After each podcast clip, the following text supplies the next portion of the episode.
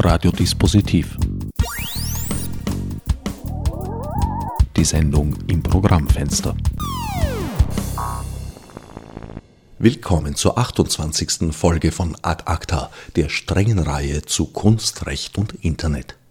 Einmal mehr stehen heute gesellschaftliche Aspekte im Zentrum der Aufmerksamkeit. Zu Gast ist diesmal Felix Stalder, Dozent für neue Medien mit Schwerpunkt Medienökonomie an der Hochschule für Kunst und Gestaltung Zürich. Die Erforschung politischer, ökonomischer und kultureller Dimensionen der Informations- und Wissensgesellschaft ist sein Metier, das Spannungsfeld zwischen Technologie, Ökonomie, Politik und Kunst sein Habitat. Felix, du beschäftigst dich schon seit vielen Jahren mit diesem Medium Internet, publizierst auch dazu. Genau. Aus welcher Ecke kommst du da? Ich bin eigentlich von meinem Hintergrund Sozialwissenschaftler, Soziologe und mich interessiert der Zusammenhang zwischen technologischer, politischer und kultureller Dynamik.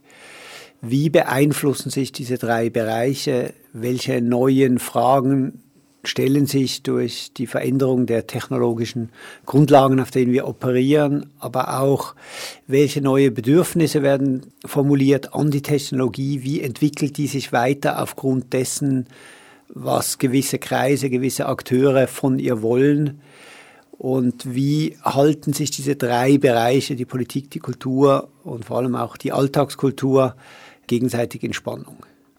Wie würdest du die Entwicklung, wie sie bisher seit, sagen wir mal, Mitte der 90er Jahre, als das Web seine wirklich große Verbreitung erfahren hat, beurteilen?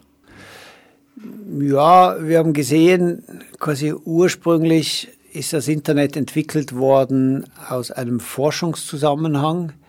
Da waren dann auch sehr früh natürlich äh, militärische Akteure mit dabei aber auch sehr wichtig zivilgesellschaftliche Akteure, vor allem Hacker, die wesentliche Teile dessen, was wir heute Internet nennen, entwickelt haben, wesentliche Teile der Kultur, die irgendwo typisch Internet sind. Äh, die Idee, dass man äh, Informationen teilen kann zum Beispiel und teilen soll, die haben eigentlich bis Mitte der 90er Jahre gemeinsam das Internet entwickelt.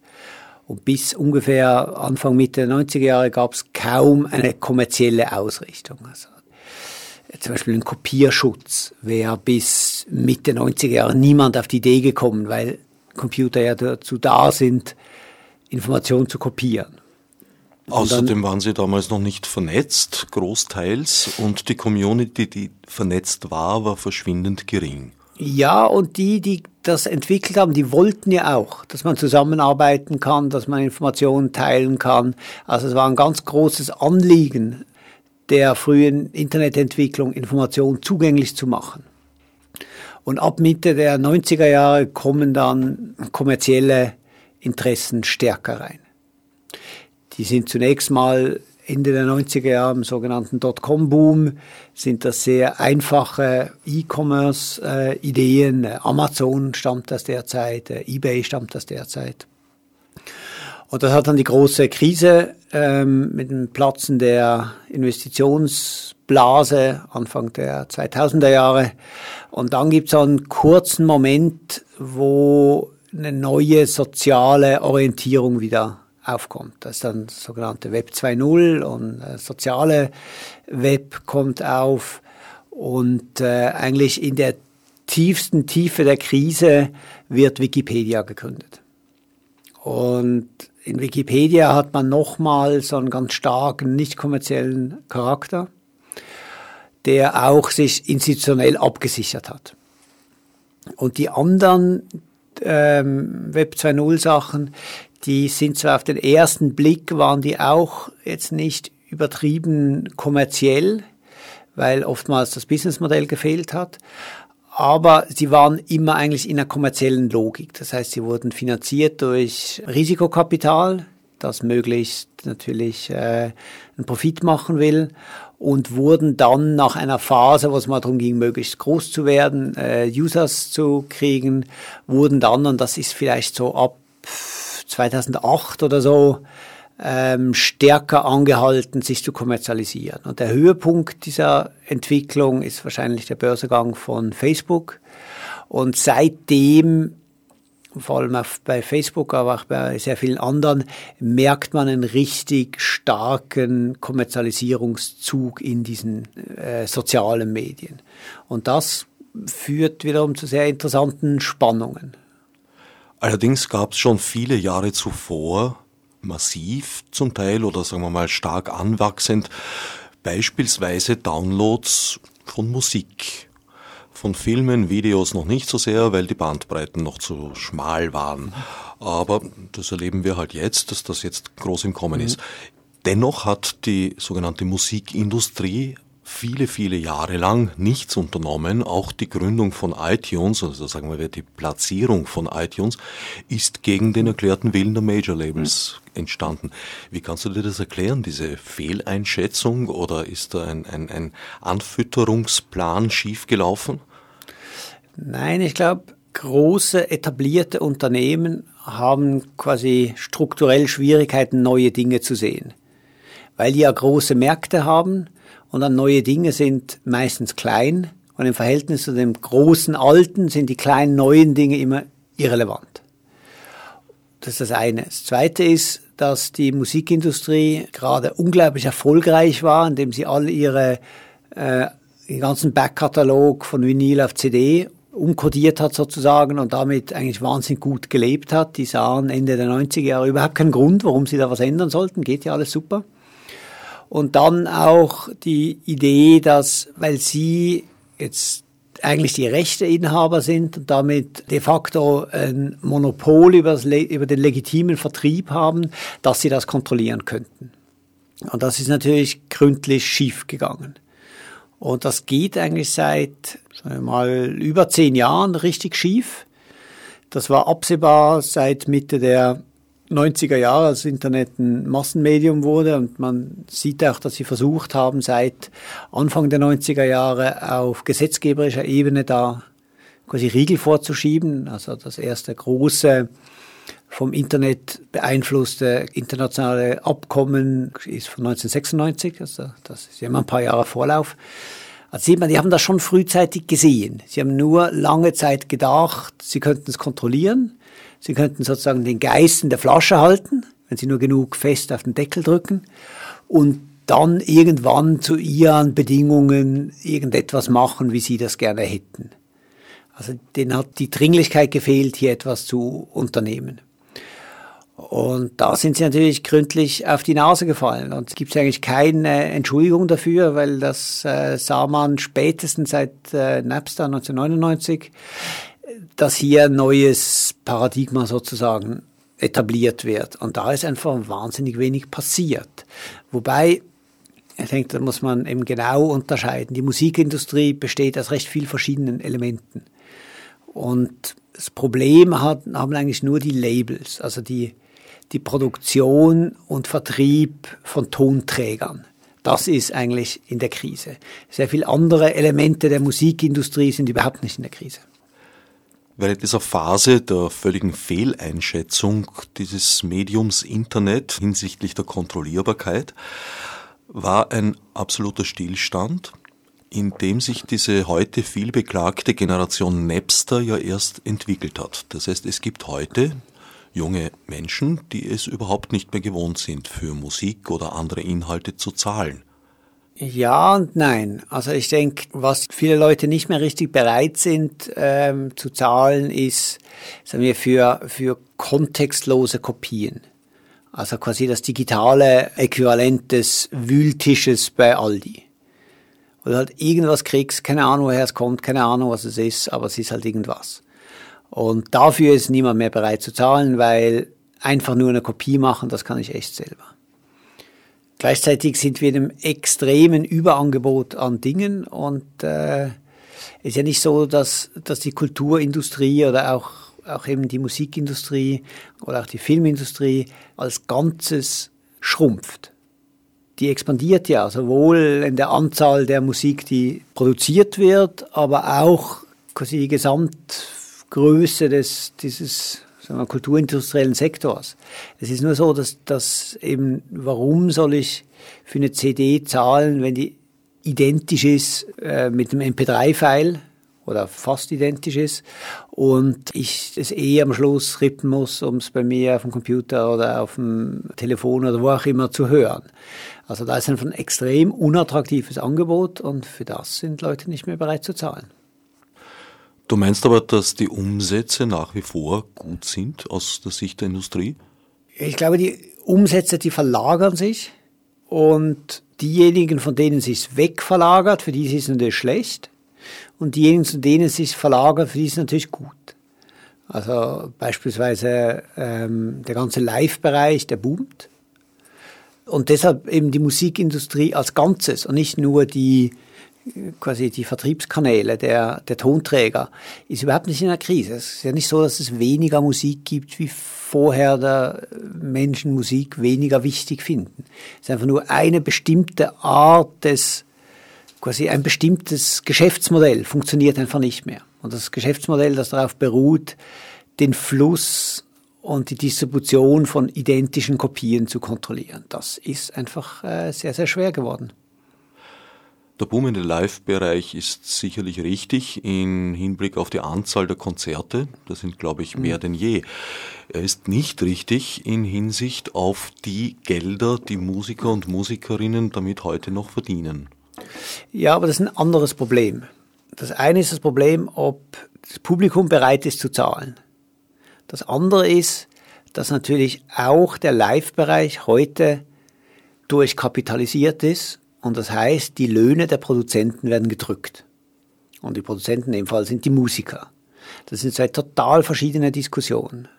Und ich finde es sehr problematisch, die zu vermischen, weil das eine ist wirklich klassische Ausbeutungsverhältnisse.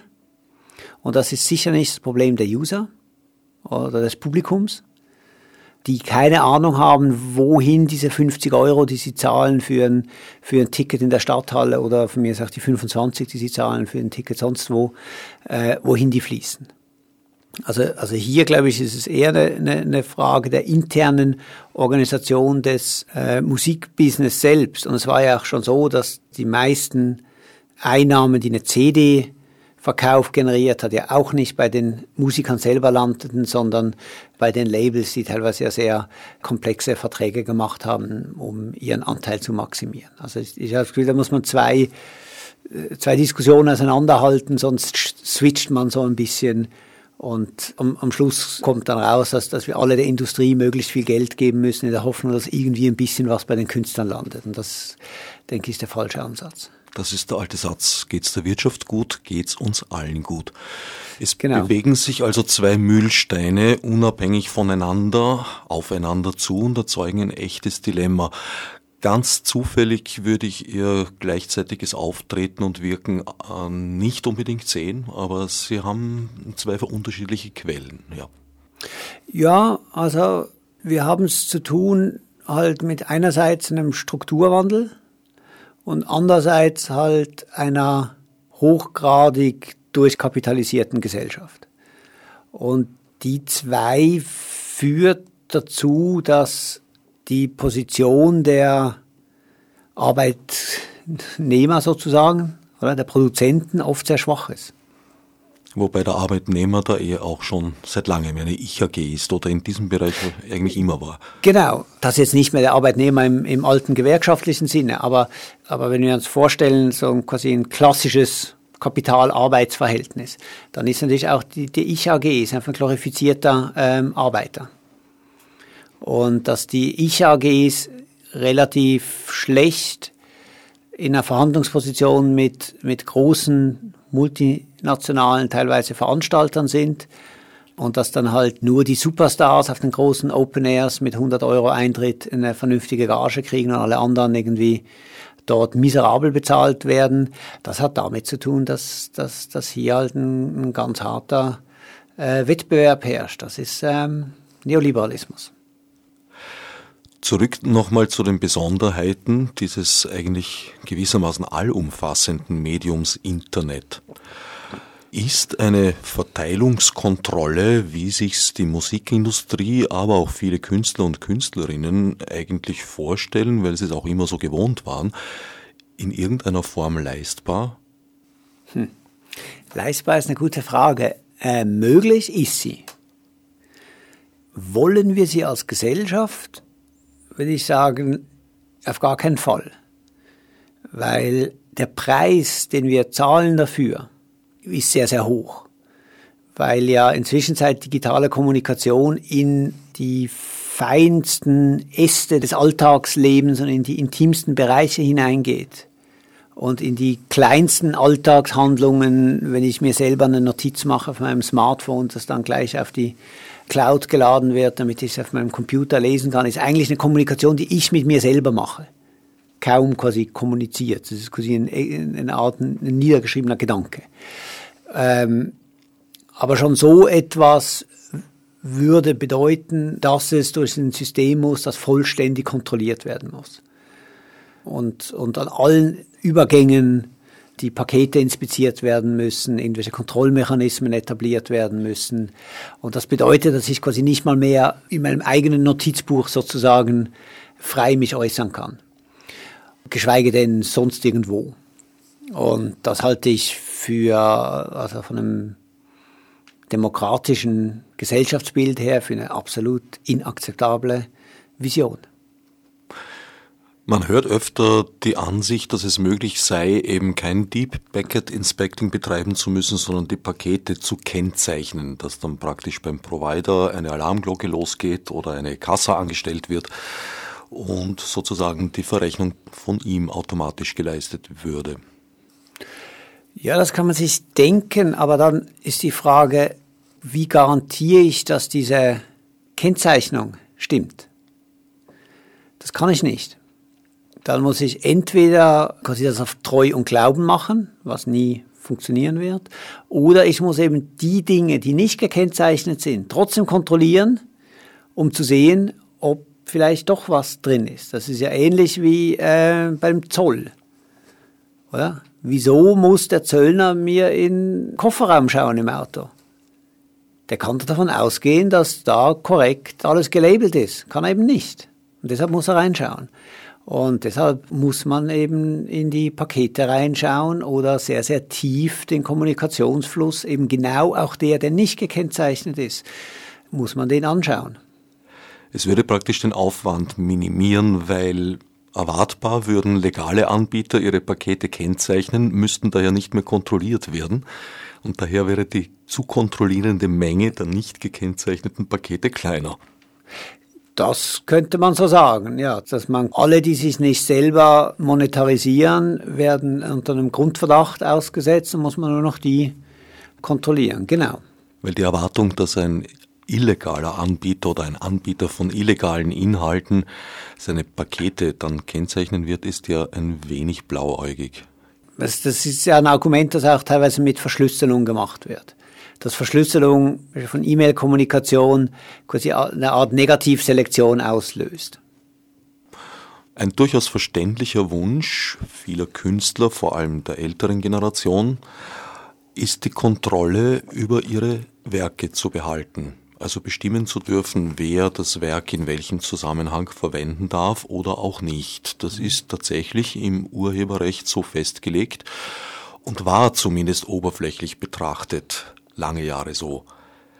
War das wirklich so oder war das immer eine Chimäre? Es kommt ein bisschen drauf an. Teilweise hat natürlich die mediale Materialität sozusagen dem Werk Stabilität verliehen und es schwierig gemacht, es zu verändern. Ein Bild, das mal gemalt ist, kann man nur noch verändern, indem man es zerstört sozusagen. Äh, auch ein Buch, das gedruckt ist, hat eine gewisse Stabilität. Bei allem, wo das nicht so war, war das noch nie der Fall. Also das ist quasi der Kabarettist, der einem verbieten will, einen Witz nachzuerzählen. Ja, auch beim Bild war eigentlich der Eingriff nur dann möglich, wenn man wusste, wer das Bild hat. Und wenn man es zum Beispiel zurückgekauft hat als Künstler, dann konnte man es zerstören. Genau. Aber jetzt einfach in die Sammlung zu gehen und zu sagen, dieses Bild habe ich zwar vor 20 ja. Jahren gemalt, aber ich kann mich nicht mehr damit identifizieren und deswegen verbrenne ich es jetzt, ja. war auch vor 100 Jahren, glaube ich, war, nicht sehr War immer schwierig. Da gibt es ja verschiedene Elemente dazu. Das eine, was ich durchaus verstehe, ist zu sagen, dass man nicht will, dass andere Akteure damit Geld verdienen, ohne dass etwas zu einem selbst zurückfließt. Das ist ja quasi eher auf der Nutzungsebene. Und da denke ich, das ist ähm, sehr legitim und dafür braucht man irgendeine Form von Urheberrecht. Die andere Frage ist so eine wie soll man sagen, so eine bisschen übersteigerte Selbsteinschätzung. Das ist mein Werk und das ist mein Gedanke und er muss jetzt für alle Ewigkeit so stehen bleiben. Ich glaube, einerseits ist diese Haltung falsch und andererseits ist die Veränderung nicht so schlimm im digitalen Kontext. Warum ist diese Haltung falsch? Die Haltung ist deshalb problematisch, weil sie davon ausgeht, dass ich der Urheber meiner eigenen Gedanken bin. Und der Urheber heißt ja, dass der quasi am Anfang steht. Also da war zuerst nichts und dann denke ich und dann ist da was. Und so funktioniert das natürlich ja nicht. Sondern ich bin ja immer schon in einem kulturellen System drin, habe mich immer schon imitierend mit meiner Umwelt auseinandergesetzt, sonst lerne ich ja nicht mal sprechen. Und auf dem, was ich quasi aus meiner Umwelt mir angeeignet habe, das ist eine wesentliche Grundlage, auf dem ich dann weiterarbeite. Das heißt, auch mein eigenes ist gar nie immer mein eigenes. Wenn man das aber mal akzeptiert, dass auch in meinen eigenen Gedanken vieles drinsteckt, das nicht von mir ist, heißt das aber auch, dass das, was ich damit mache, zwar vielleicht mit mir verbunden ist, aber eigentlich nicht hundertprozentig meines ist. Und damit müsste ich eigentlich anderen Leuten erlauben, das Gleiche mit meinen Werken, jetzt in Anführungszeichen, zu machen, was ich mit der Kultur, die ich vorgefunden habe, gemacht habe. Nämlich ich habe sie absorbiert, ich habe mich auseinandergesetzt und aufgrund dessen sie weiterentwickelt. Also man kann sich das so ein bisschen als eine, wie eine Kette vorstellen, die einzelne Glieder hat. Man kann schon die einzelnen Glieder einzelnen Personen vielleicht zuordnen. Aber trotzdem ist ihr Wert ist in der Kette. Und jetzt arbiträr zu sagen, ich will das letzte Glied sein, macht überhaupt keinen Sinn. Also insofern habe ich das Gefühl, diese starke, possessive Instinkt vieler Künstler, mein Werk und das bin jetzt, das ist jetzt meine tiefe Innerlichkeit hier drin und so, ist ein Denkfehler. War schon immer einer, er war lange Zeit, wurde er begünstigt, halt durch eine ganz bestimmte Vorstellung von was ein Künstler ist. Äh, da wurden diese Aspekte etwas unter den, den Tisch gekehrt, aber das war eigentlich schon immer problematisch. Und ähm, man kann eigentlich sagen, dass seit dem, seit der Avantgarde, seit dem, das, das ganze 20. Jahrhundert, die interessanteren Künstler genau an dem versucht haben, rumzukratzen. Also sie haben verschiedene Strategien entwickelt, wie diese diese starke Autorenkontrolle irgendwie aufgeweicht wird. Also wurde der Zufall eingeführt, was ja per Definition etwas ist, das nicht kontrollierbar ist. Da wurde quasi fremde Materialien eingeführt, Collagen mit fremden Dingen, die eben auch der Künstler nicht genau kontrollieren kann. Da wurde ein Interesse am Unterbewusstsein eingeführt, was ja auch etwas ist, das man, das man in, in der Form nicht kontrollieren kann oder diese ganzen dann Appropriationen und industriellen Fertigungsformate. Äh, und das, das ist eigentlich schon immer hinterfragt worden. Es ist einfach, jetzt ist es nicht mehr quasi eine Avantgarde theoretische Haltung, sondern es ist, es ist massenweise geworden. Das ist eine, also die, die Idee, das ist meines und das muss ich, das, das, das da, da darf jetzt niemand ran, ist, ist problematisch. Der zweite Grund, wieso ich, ich finde es eine problematische Idee, ist ja eben der Unterschied zwischen dem analogen und dem digitalen Kontext, dass in einem digitalen Kontext heißt eine Veränderung, heißt eine neue Version machen. Das ist ja nicht, dass man das eine quasi auslöscht, wie ich gehe und übermale jetzt das Bild, sondern ich stelle dem noch was nebendran, das sich in irgendeiner Weise darauf bezieht. Das heißt, auch mit einer extrem starken Vorstellung von Werkintegrität bleibt ja das Werk in seiner ursprünglichen Form erhalten, es kriegt einfach nur neue Versionen. Und da was dagegen zu haben, jetzt auf einer, auf einer ideologischen Ebene, finde ich völlig untragbar.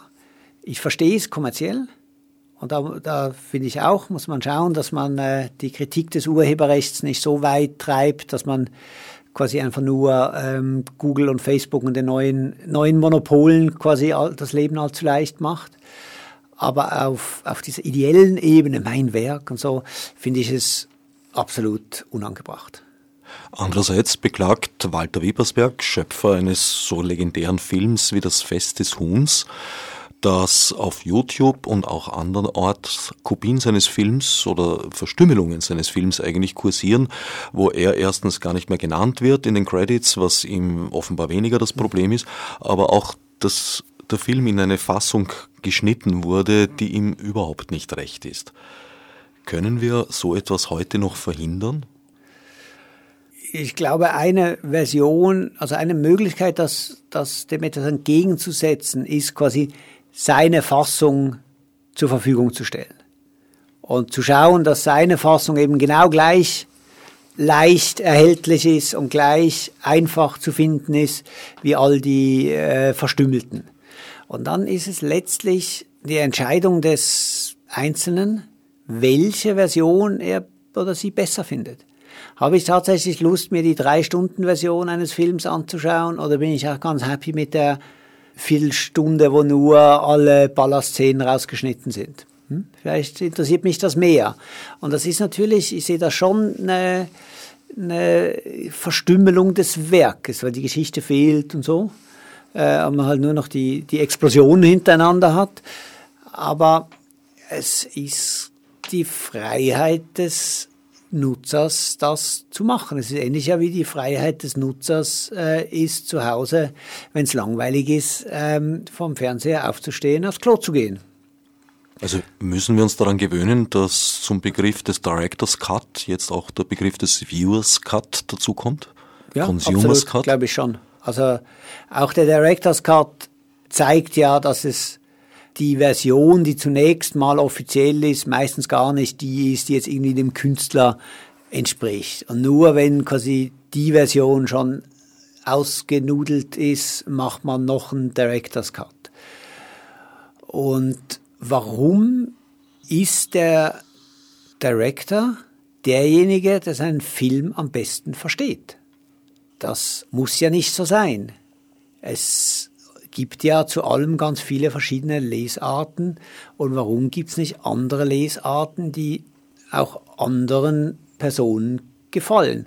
Und dann ist halt einfach der, ist, ist es halt tatsächlich die Frage, ist es der Director's Cut, der populärer ist oder der Viewer's Cut? Und wenn halt ein Nutzer einen besseren Cut macht als der Direktor, dann kränkt das vielleicht die Ehre des, des äh, Regisseurs, aber so richtig problematisch finde ich das nicht. Ich würde sogar sagen, dass es ein Merkmal von, sagen wir mal, äh, hm, großer Kunst ist immer so ein blödes Wort, aber das ist ein Merkmal von, von Kunst im Allgemeinen sein könnte, dass spätere Generationen, spätere Betrachter und Betrachterinnen darin Dinge entdecken, die dem ursprünglichen Schöpfer eigentlich gar nicht klar waren. Meines Erachtens kann man das überprüfen bei Musikaufnahmen, die von Komponisten dirigiert wurden. Und natürlich hat sich drei, vier Dirigentengenerationen später eine wesentlich differenziertere Interpretation herausgebildet. Und natürlich sind da auch Details darin, an die der Komponist vielleicht gar nicht gedacht hat und vielleicht sogar heute, wenn er es hören würde, darüber entsetzt wäre. Auf jeden Fall. Eine, es ist eine der Stärken von, von Kunst, ist, dass sie mehrdeutig ist. Dass sie eben verschiedene Bedeutungen gleichzeitig ähm, verschiedene Lesarten gleichzeitig ermöglicht, dass sie eben es nicht reduziert auf einen Akt, also eine Verständnismöglichkeit, dass es, dass es nicht wie bei einer mathematischen Rechnung ein richtig und ein falsch gibt, sondern verschiedene, verschiedene interessante Interpretationen.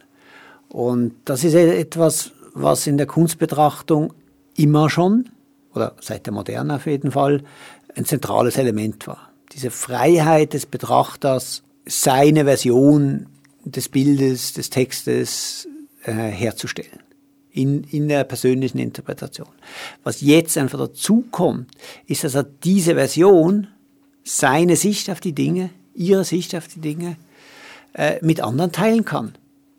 Bisher war das quasi ein, ein primär ein introspektiver eigener Prozess und jetzt ist es, kann man sagen, schaut, das ist das, was mir an diesem Film gefallen hat. Es sind ja leider nur noch 15 Minuten übrig, aber hey, mehr gibt's da nicht in meiner Ansicht. Und das kann er jetzt mit anderen teilen und das finde ich, eigentlich ist das ein positiver Entwicklung. Also anstatt, wieso soll man nur drüber sprechen können, sagt er, hey, also das kennt man ja, wenn man geht in einen Film raus aus dem Kino und unterhält sich und kommt zum Schluss, der Film hätte auch halb so lang sein können. Wieso muss es dort enden?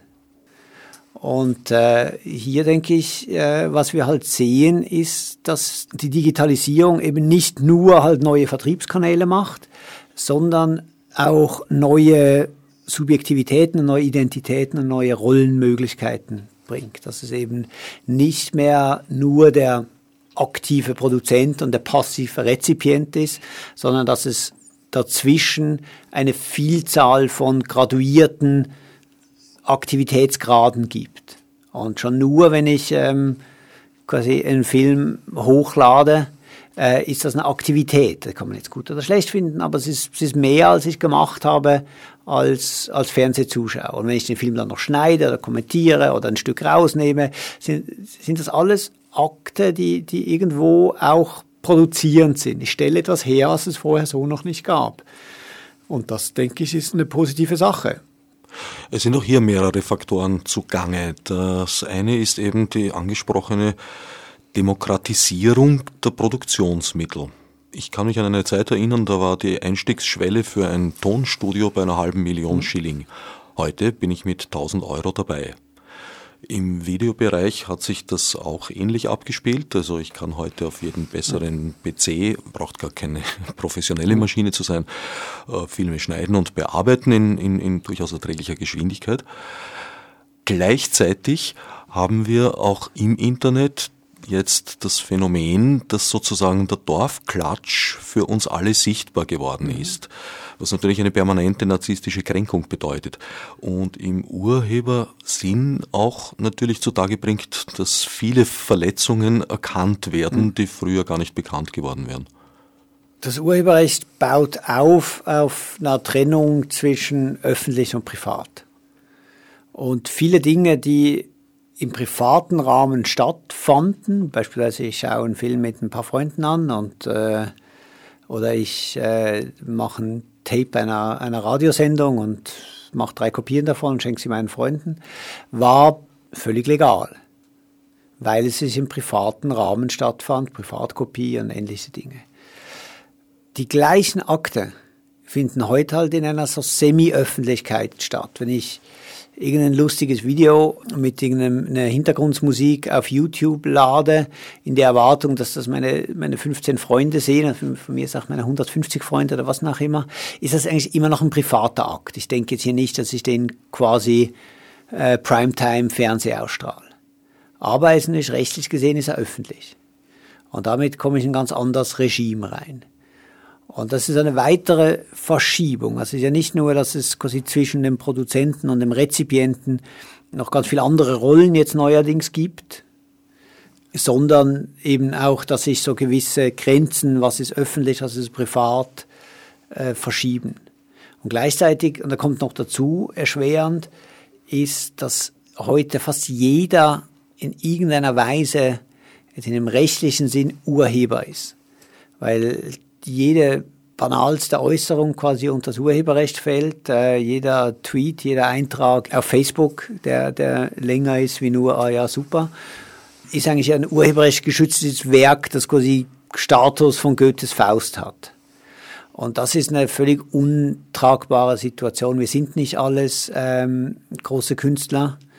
Und da muss man eindeutig äh, irgendwas machen, was diese Bereiche aus dem Urheberrecht wieder rauslöst. Also ähnlich wie in den 50er Jahren der Entscheid war, nicht große Kontrolltechnologien und polizeiliche Registrierungspflicht einzuführen für Kassettenrekorder und, oder Tonbandrekorder damals noch, ist es heute völliger Blödsinn zu sagen, das sind eigentlich alles urheberrechtlich äh, relevante Akte und die müssen jetzt hier alle irgendwie abgerechnet werden. Das ist nicht haltbar.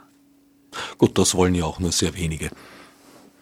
Na, aber mein, es gibt genug, äh, es gibt eine ganze Industrie, die sich darauf spezialisiert, Leute abzumahnen, die auf ihrem Blog irgendein Foto von Teller Spaghetti drauf haben oder ähm, ein Entlein ein Entlein. Es gibt Überlegungen oder, oder, Schätzungen, dass der durchschnittliche Abmahnwert, das ist ein äh, erstaunliches Wort, äh, der durchschnittliche Abmahnwert einer, einer Facebook-Seite ungefähr 10.000 Euro ist. Weil da wieder mal das Foto gepostet und mal, mal jenes Ding rein. Und das sind eigentlich alles Urheberrechtsverletzungen. Und das ist ein, ist ein großes Problem ein wachsendes Problem. In Deutschland gibt es bereits eine anwaltliche Abmahnindustrie. Da gibt es eine Deckelung der Kosten, die liegt bei 100 Euro. Aber das ist ein sehr theoretischer Wert. Das ist nämlich der Wert der Kosten, die der Anwalt bei einem, ich glaube, minder kompliziert oder so, es ist ein seltsamer, nicht näher definierter Ausdruck, dass es halt ein einfach gelagerter mhm. Fall ist. In Wahrheit äh, belaufen sich die Endkosten für den, die Betroffene im Endeffekt dann doch auf mehrere tausend Euro in aller Regel, weil da Verfahrenskosten dazukommen, weil da eine ganze Latte von Rauschen ja. dabei ist. Und der sogenannte Schadenersatz, ja. der eigentlich de facto kaum je irgendwo zu beziffern ist. Nein, der ist überhaupt nicht zu beziffern, weil was für ein Schaden entsteht da hier eigentlich? Und auch die Rechnungen, die immer gemacht werden für den Schaden der Piraterie, ist ja quasi jeder Download ist eine nicht verkaufte Kopie. Das ist ja, wie man sagen würde, die Stadtbücherei macht jedes Jahr, schädigt sie den Buchmarkt um aber Millionen, weil jedes ausgeliehene Buch ist ein nicht gekauftes Buch. Ist ja eine, eine, eine schwachsinnige Rechnung, die, die so auch nicht stimmt. Aber, aber durchaus so angestellt wurde wird, und wird. Die wird so angestellt, weil man halt äh, gewisse Dinge will. Und auch in Bezug auf die Bibliotheken, das war tatsächlich Thema, immer wieder. Das ist immer wieder das Thema und heutzutage wäre es unmöglich, quasi wenn es die Bibliothek noch nicht gäbe, solche einzuführen, dass was Dinge, urheberrecht geschützte Werke allen kostenfrei oder quasi kostenfrei zur Verfügung stellen. Sie dürfen sogar noch mit nach Hause nehmen, äh, so lange wie sie wollen quasi oder halt lange Zeit, mehrere Wochen lang. Da können Sie ja lesen, das ganze Buch zu Hause. Das ist ja ein Skandal. Da sieht man, wie sich auch die Gewichte verschoben haben. Also die Radikalität, mit dem heute versucht wird, äh, das Urheberrecht durchzusetzen, entspricht quasi der Verzweiflung der Akteure, das nicht mehr durchsetzen zu können. Und da gibt es halt eine Schule, die, die sagt, je einfacher die Kopie ist, desto höher muss die Strafe sein. Und das erleben wir im Moment.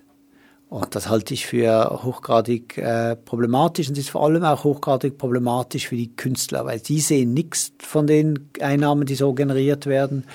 Und es trägt zu einer generellen Entwertung der Arbeit der Künstler bei. Wenn die nur noch gesehen werden als quasi die Agenten der Zensur, Agenten der Bevormundung, Agenten der Kontrolle, dann ist natürlich ihre Position in der Öffentlichkeit sehr schwach.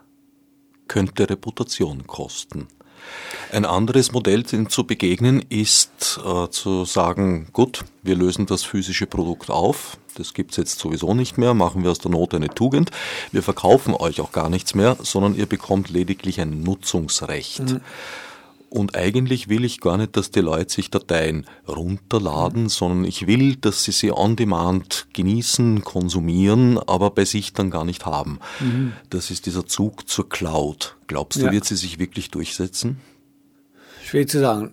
Ich glaube, es kommt extrem darauf an, für was und was die Bedingungen sind. Also ich glaube, so der Erfolg von gerade Musikstreaming-Services, äh, äh, Spotify und Last.fm und anderen, zeigt, dass es durchaus einen, Markt sozusagen dafür gibt. Ich glaube, es gibt auch den Markt für gewisse Dinge zu haben, aber der wird sehr viel kleiner sein, glaube ich, weil es gibt viel Dinge, die man mal irgendwie so okay findet, dann hört man sich ein paar Mal an, vielleicht auch öfter an, aber jetzt braucht die nicht unbedingt zu besitzen. Und dann gibt es ein paar Dinge, die einem wirklich halt wichtig sind, die auch vielleicht mit etwas verbunden sind. Also weil Objekte, physische Objekte ja sich sehr gut eignen als Träger von Erinnerungen. Oder? Deshalb haben wir Grabsteine. Aber ich denke an einem, beispielsweise jetzt bei der Musik bleiben, sich nach einem Konzert eine CD zu kaufen oder irgendein ein physisches Objekt, aber sagen wir mal eine CD, ist natürlich was ganz anderes, wie sich die gleiche Musik auf iTunes runterzuladen. Weil dann ist mit diesem Träger, mit diesem Objekt, ist quasi diese Erinnerung und diese, das ist ein persönliches Objekt. Das ist dann nicht nur einfach der Datenträger für die Musik, sondern das ist, das ist meine Verbindung zu einem Teil meiner eigenen Geschichte sozusagen. Und der Aspekt, denke ich, der bleibt da. Dafür brauchen wir Objekte und dafür, glaube ich, da hilft uns die Cloud nicht. Aber um uns ein bisschen berieseln zu lassen, wieso muss ich das eigentlich äh, all 30 Minuten selber die CD auswechseln? Also sozusagen für die Alltagsgebrauchsmusik wird das hinhauen, aber die Sachen, die die Leute wirklich schätzen und gerne mögen, werden sie sich dann eventuell vielleicht von der Cloud aufnehmen, einfach um es zur Verfügung zu haben, auch wenn der Internetanschluss vielleicht gerade zufällig an der Panne wegen flach liegen sollte. Ja, weiß ich nicht. Also ich glaube, wir bewegen uns in eine Erfahrung rein, wo der Internetanschluss quasi als gegeben verfügbar gedacht wird. Also selber könnte man ja sagen, eigentlich wäre es immer gut, sich jeden Tag einen Liter Wasser abzufüllen, weil wer weiß, vielleicht unterbricht es mal die Wasserversorgung.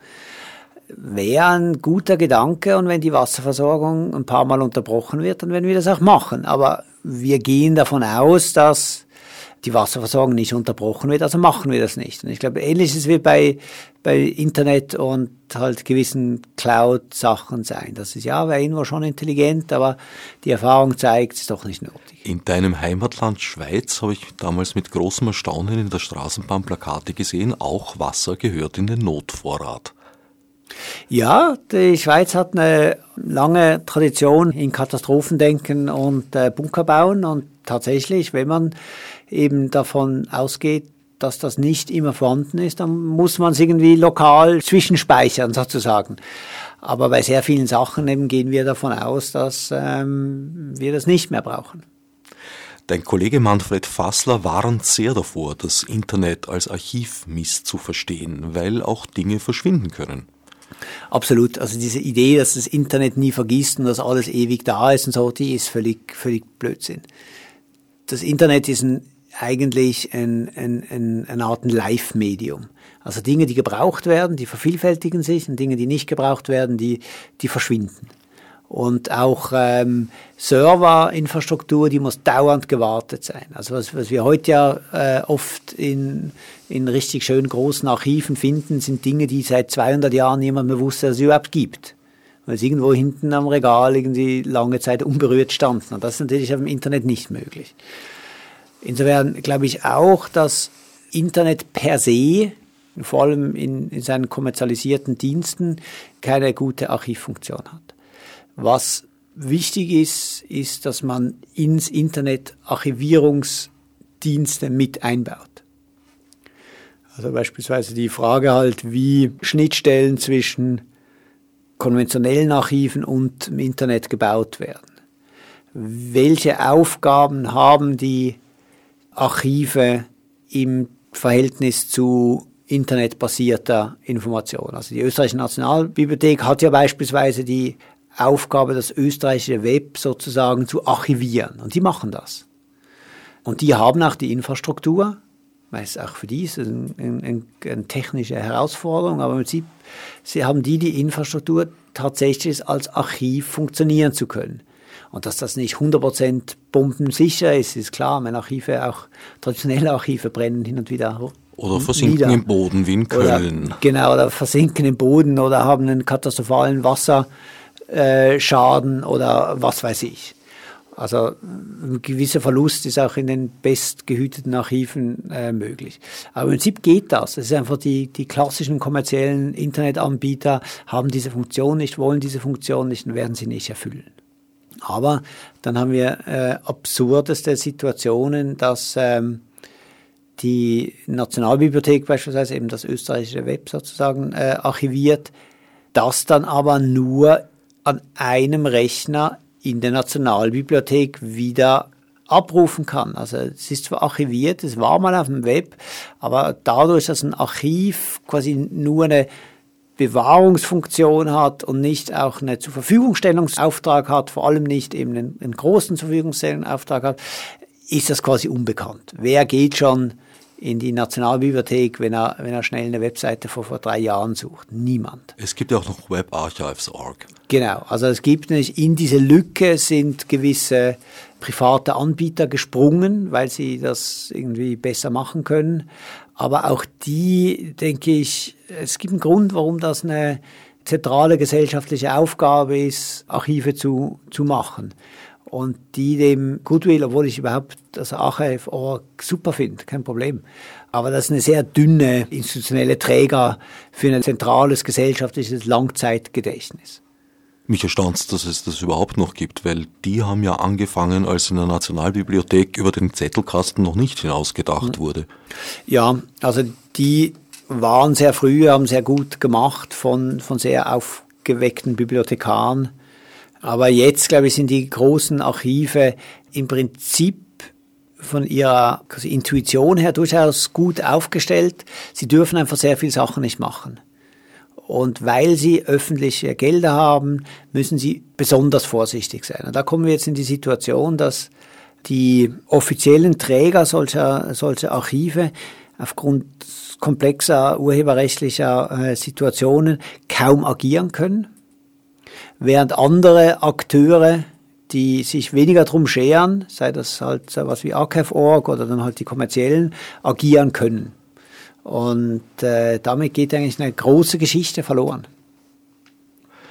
Ein weiterer Begriff, der sich neben der Kopie, neben dem Privatraum auch geändert hat im Internet, ist die Lokalisierung zum Beispiel in Bezug auf einen Tatort. Dadurch ist das mhm. Internet zwar kein rechtsfreier, aber ich würde mal sagen ein rechtschaotischer Raum geworden. Eigentlich nicht. Was schwierig ist, ist die Rechtsdurchsetzung. Das ist, das ist tatsächlich schwierig geworden.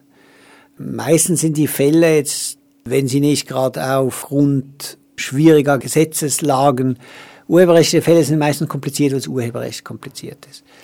Aber das Problem ist halt die Durchsetzung weil Dinge problemlos in vier verschiedenen Ländern geschehen können, in, in einer Aktion sozusagen, und, das, und, und das macht's schwierig. Aber ich glaube, diese Durchsetzungsprobleme haben auch damit zu tun, dass das, was man durchsetzen will, diesen Prozessen überhaupt nicht mehr adäquat ist und die Durchsetzungsprobleme uns eigentlich überhaupt erst ermöglicht haben, einen gewissen Innovationsraum aufzumachen.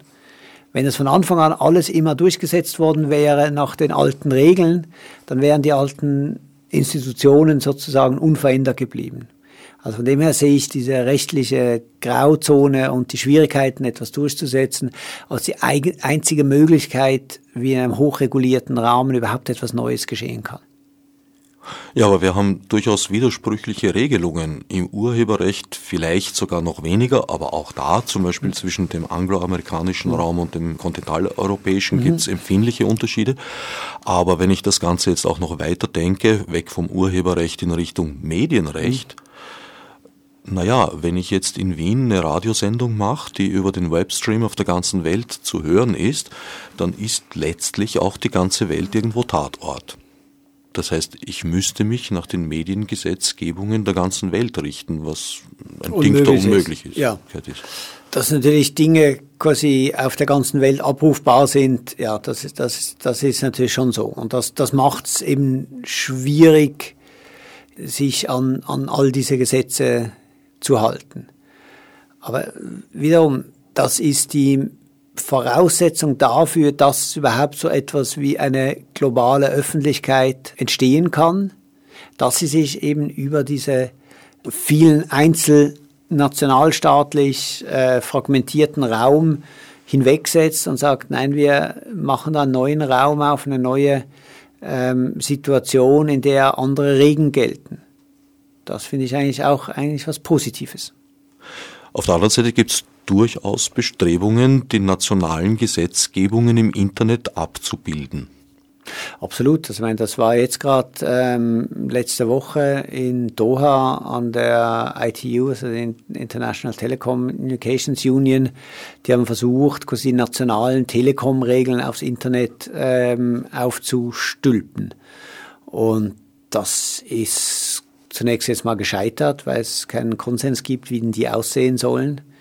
Und das ist sicher ein ähm, ein Bestreben natürlich der Institutionen, die nach quasi einem, sagen wir mal, 20-jährigen Schlaf ähm, seit Anfang der 90er Jahre aufgewacht sind und gemerkt haben, scheiße, das Internet, das geht nicht mehr weg.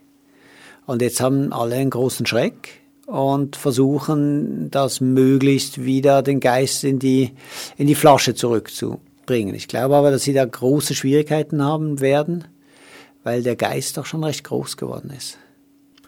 Wenn du dir was wünschen dürftest, wie sollte es weitergehen?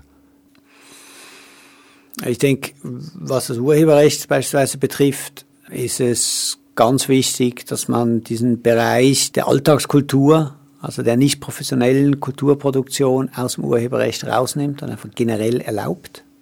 Ich denke, das ist äh, demokratiepolitisch wichtig, dass sich die Leute äußern können. Und sie äußern sich eben, indem sie mit kulturellen Produkten eigene Aussagen treffen, dass sie sich identifizieren können, dass sie ihre eigene Identität auf, aufmachen können, im Kleinen wie im Großen.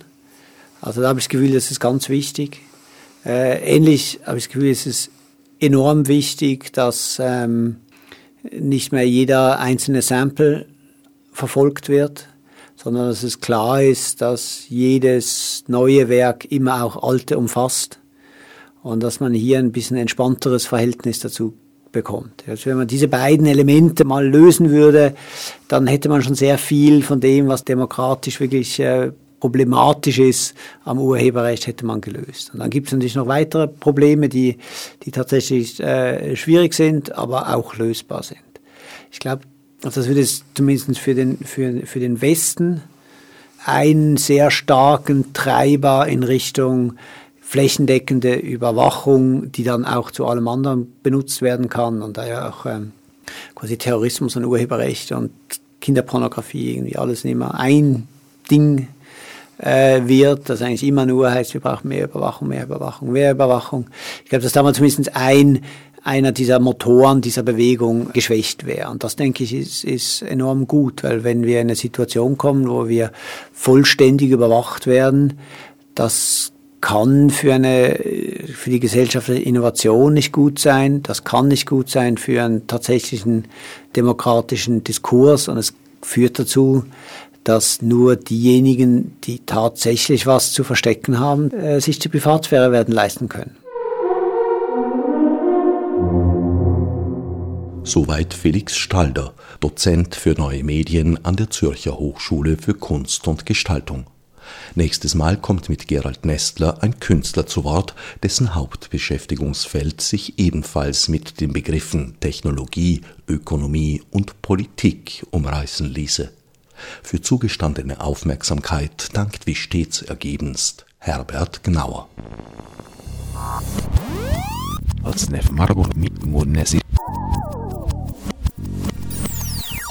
Marburg mit Monesi. Fichte subsidiar